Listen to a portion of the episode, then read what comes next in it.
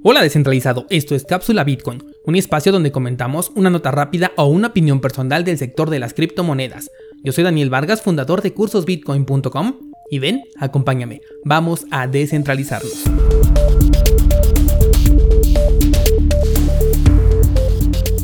Hoy es martes 2 de junio de 2020 y por un lado tuvimos un fin de semana tranquilo en cuanto a información cripto, pero tranquilo que no voy a hablarte de Bitcoin Cash tengo noticias mucho más importantes de las que te voy a hablar. Pero primero un comentario sobre lo que pudimos ver el día de ayer, en donde Bitcoin tuvo un movimiento alcista muy interesante que termina rompiendo la línea de resistencia que nace desde el punto máximo alcanzado en 2017, este máximo histórico de los 20 mil dólares y que continúa en el máximo de 2019 que estuvo cerca de los 14 mil.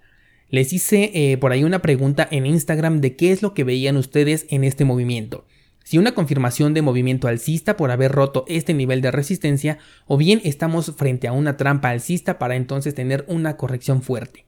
De acuerdo a esta pregunta que les hice a través de Instagram, la gran mayoría opina que se trata de una confirmación alcista y de ser así nos quedaríamos sin ver una corrección post-halving, lo cual personalmente me parece muy extraño. Sin embargo, también hay muchas personas que consideran que esto es una trampa, lo cual me da, eh, no lo sé, una pequeña imagen de lo que es el sentimiento del mercado en este momento que parece que se encuentra en un momento de indecisión, sin embargo apunta a que las esperanzas son alcistas.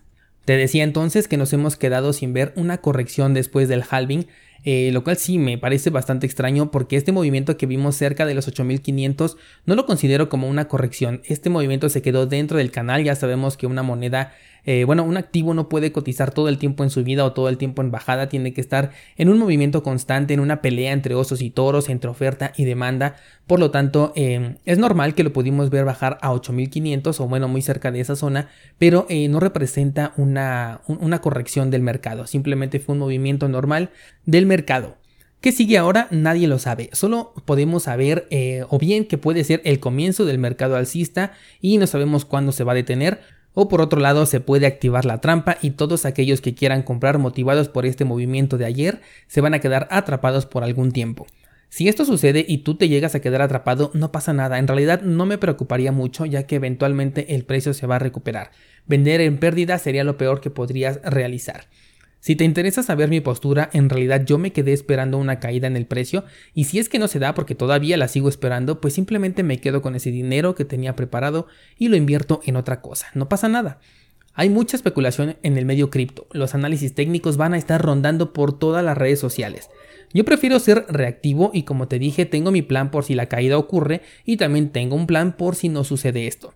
Lo que no quiero es estar pegado a la gráfica viendo cada hora cómo se mueve Bitcoin. Eso ya en lo personal me parece muy desgastante, al menos en la estrategia que ahora utilizo.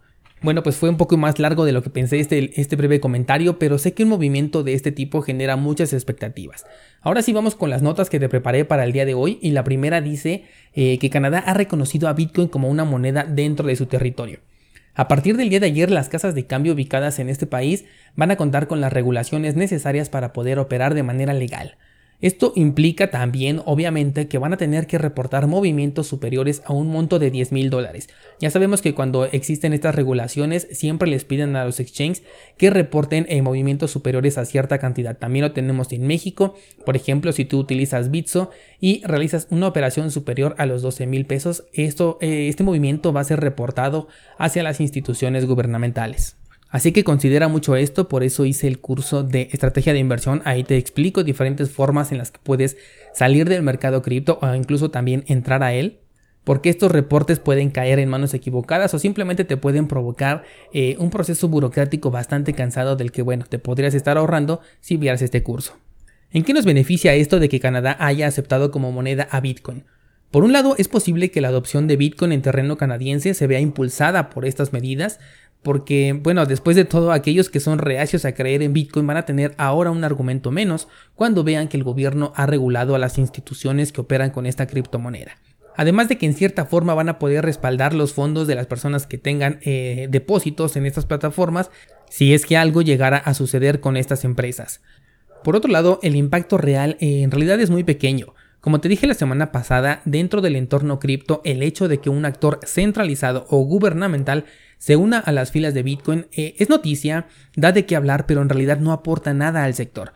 Vamos, que no estoy minimizando el hecho de que Bitcoin cada día se vuelve más universal y hasta cierto punto eh, lo podemos considerar mainstream. Pero lo que hoy podríamos estar celebrando es justamente lo mismo de lo que podríamos estar arrepintiéndonos en el futuro. ¿Qué es lo que quiero decir? Las decisiones de los gobiernos siempre son temporales. Puede después llegar otro dirigente con tendencias anacrónicas que pueda prohibir estas instituciones o el uso de criptomonedas y eh, lo que van a hacer es liquidar las posiciones para regresarle a los usuarios su dinero, pero ahora eh, en dinero fiat. Obviamente lo van a hacer con su moneda y lo van a hacer a su manera. Ahí te va un escenario. Imagina que ahorita, por ejemplo, Bitcoin vale 10 mil dólares, pero si entra en vigor una ley que dice que te van a liquidar todas tus posiciones y te van a regresar tu dinero en fiat, a lo cual no puedes hacer nada para poder evitarlo, y además esta liquidación se va a hacer al precio base de 8 mil dólares. Simplemente vas a estar perdiendo dinero porque Bitcoin se encuentra en 10 mil, pero ¿qué va a hacer el gobierno? Te lo va a vender a 8 mil y obviamente ellos se van a quedar con ese Bitcoin y lo van a vender cuando ellos quieran porque ellos ahora son los dueños de esas criptomonedas. Eh, imagínate todavía si entraste a lo mejor por arriba de este, de este nuevo suelo estipulado de manera forzosa, pues tu pérdida es doble. Es por eso que al menos para usuarios comunes esta noticia puede en realidad pasar inadvertida. No es algo de lo que podamos presumir dentro del terreno cripto, pero sí resulta interesante ver cómo las políticas al respecto de las criptomonedas están cambiando poco a poco. Otra noticia que te preparé para hoy habla sobre Ethereum Classic y su más reciente bifurcación llamada Phoenix. Si no lo sabías, eh, Ethereum Classic es la cadena original de Ethereum. Es en donde el memorable robo a esta organización descentralizada fue consumado y aceptado con la premisa de que el código es ley, a diferencia de Vitalik y su equipo que decidieron no aceptar su error y crear su propia cadena en donde el robo nunca existió. Dentro de las características de este nuevo hard fork van a resaltar algunas que están eh, en común con la anterior bifurcación del Ethereum de Vitalik que se le conoció como Istanbul. Eh, la repercusión directa es que ahora Ethereum Classic es completamente compatible con, el, Ethereum de Vitalik y esto lo va a posicionar en un excelente lugar. No solamente frente a competidores más serios como por ejemplo eh, Cardano y también eh, frente a competidores más nefastos como por ejemplo Tron, sino sobre todo frente a su hermano gemelo, el cual como hermano mayor ha caído en las drogas y ahora su futuro depende de una buena rehabilitación. Esto quiere decir que ante el desorden que tiene el Ethereum de Vitalik, los proyectos que ya corren en esta red tienen una opción más segura, confiable y sobre todo que no va a representar una reprogramación completa del proyecto. No es un secreto que varios proyectos ya se están mudando a otras cadenas o incluso creando eh, sus propias cadenas. El hecho de que Ethereum Classic, la visión original de los contratos inteligentes, permita a los desarrolladores migrar de manera sencilla del Ethereum de Vitalik a Ethereum Classic es un punto muy a favor de esta moneda. En lo personal, eh, yo prefiero meter dinero en Ethereum Classic que en el Ethereum de Vitalik, sobre todo por el alto grado de centralización que Vitalik tiene sobre Ethereum. En donde, eh, por ejemplo, si este personaje conocido como el Mark Zuckerberg de las criptomonedas decide abandonar el proyecto, esto podría significar la muerte de Ethereum. Imagínate el gran peso que tiene ahorita Vitalik Buterin. Sobre todo porque el proyecto eh, no tiene ese grado de madurez y descentralización eh, como por ejemplo lo está alcanzando ahorita ADA, un proyecto que nace justamente de uno de los cofundadores de Ethereum y que tiene mucho menos tiempo en el mercado, pero eso sí, tiene los pies bien plantados sobre la tierra. Aún así, eh, acuérdate que nunca le vamos a quitar la etiqueta de experimentos a todas las criptomonedas, ¿ok? Bueno, a pesar de esta bifurcación y de lo que representa, esto no fue motivo suficiente para poder ver una motivación en el precio, por lo que todavía lo considero que se encuentra eh, en su zona de acumulación y este dato te lo paso por si te interesa invertir en el proyecto. Por último, quiero dejar abierto el debate a si Bitcoin realmente puede solucionarlo todo, y esto lo digo por la nota que te voy a dar a continuación, que eh, va referente al reciente caso del asesinato de eh, George Floyd. Este caso ya está en boca de todos, por lo que seguro sabes de qué se trata, pero si te encuentras desconectado de la Matrix, a grandes rasgos fue arrestado por tener un billete falso de 20 dólares y las cosas se salieron de control. Esto provocó que Floyd eh, muriera en manos de un policía que ejecutó un protocolo, eh, para mi parecer, innecesario. Esto ha desatado muchas protestas ante las que incluso el gobierno americano ya ha pedido la intervención del ejército. El punto aquí es ver cómo el protocolo del gobierno ante alguien que está haciendo exactamente lo mismo que ellos es realmente castigado. No voy a entrar en detalles sobre el caso ni sobre si realmente el billete era falso o no.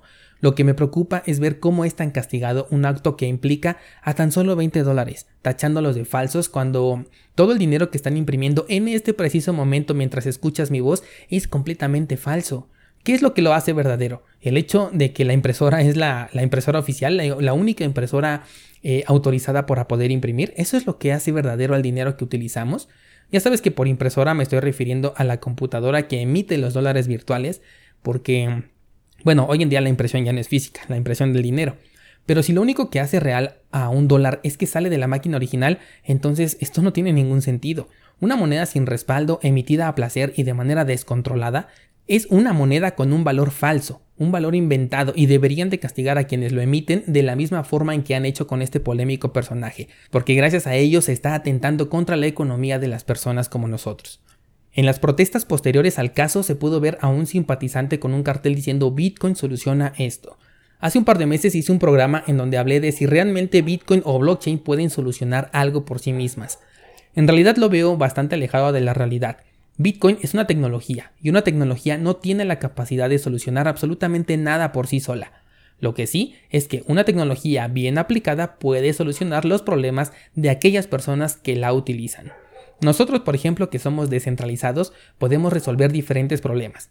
Por ejemplo, en México, cuando sea la hora de respaldar tu dinero porque el gobierno anuncie un cepo cambiario, perdón por el spoiler, pero bueno, ya, ya te lo dije, pero bueno, cuando llegue este momento tú vas a poder respaldarte. E incluso si no tienes Bitcoin pero me escuchas porque te parece interesante este tema, cuando llegue este punto de quiebre en México o en cualquier país donde me estés escuchando, te vas a acordar de que existe una forma en la que tú mismo puedes liberarte de las cadenas de la represión. Del mismo modo, si requieres salir del país, sabes que puedes llevarte tu dinero de una manera segura y totalmente controlada solamente por ti, sin la necesidad de pedirle permiso a nadie, a ninguna institución bancaria, a ningún gobierno, porque es tu dinero. Bitcoin como tecnología no soluciona nada. Tú como persona que puede reaccionar y apalancarse de diferentes herramientas y tecnologías que están a tu alcance, sí puedes solucionar los problemas que se te presentan a ti y a los que te conciernen a tu alrededor. ¿Qué piensas al respecto? Déjamelo en los comentarios y te espero mañana con más noticias del mundo cripto.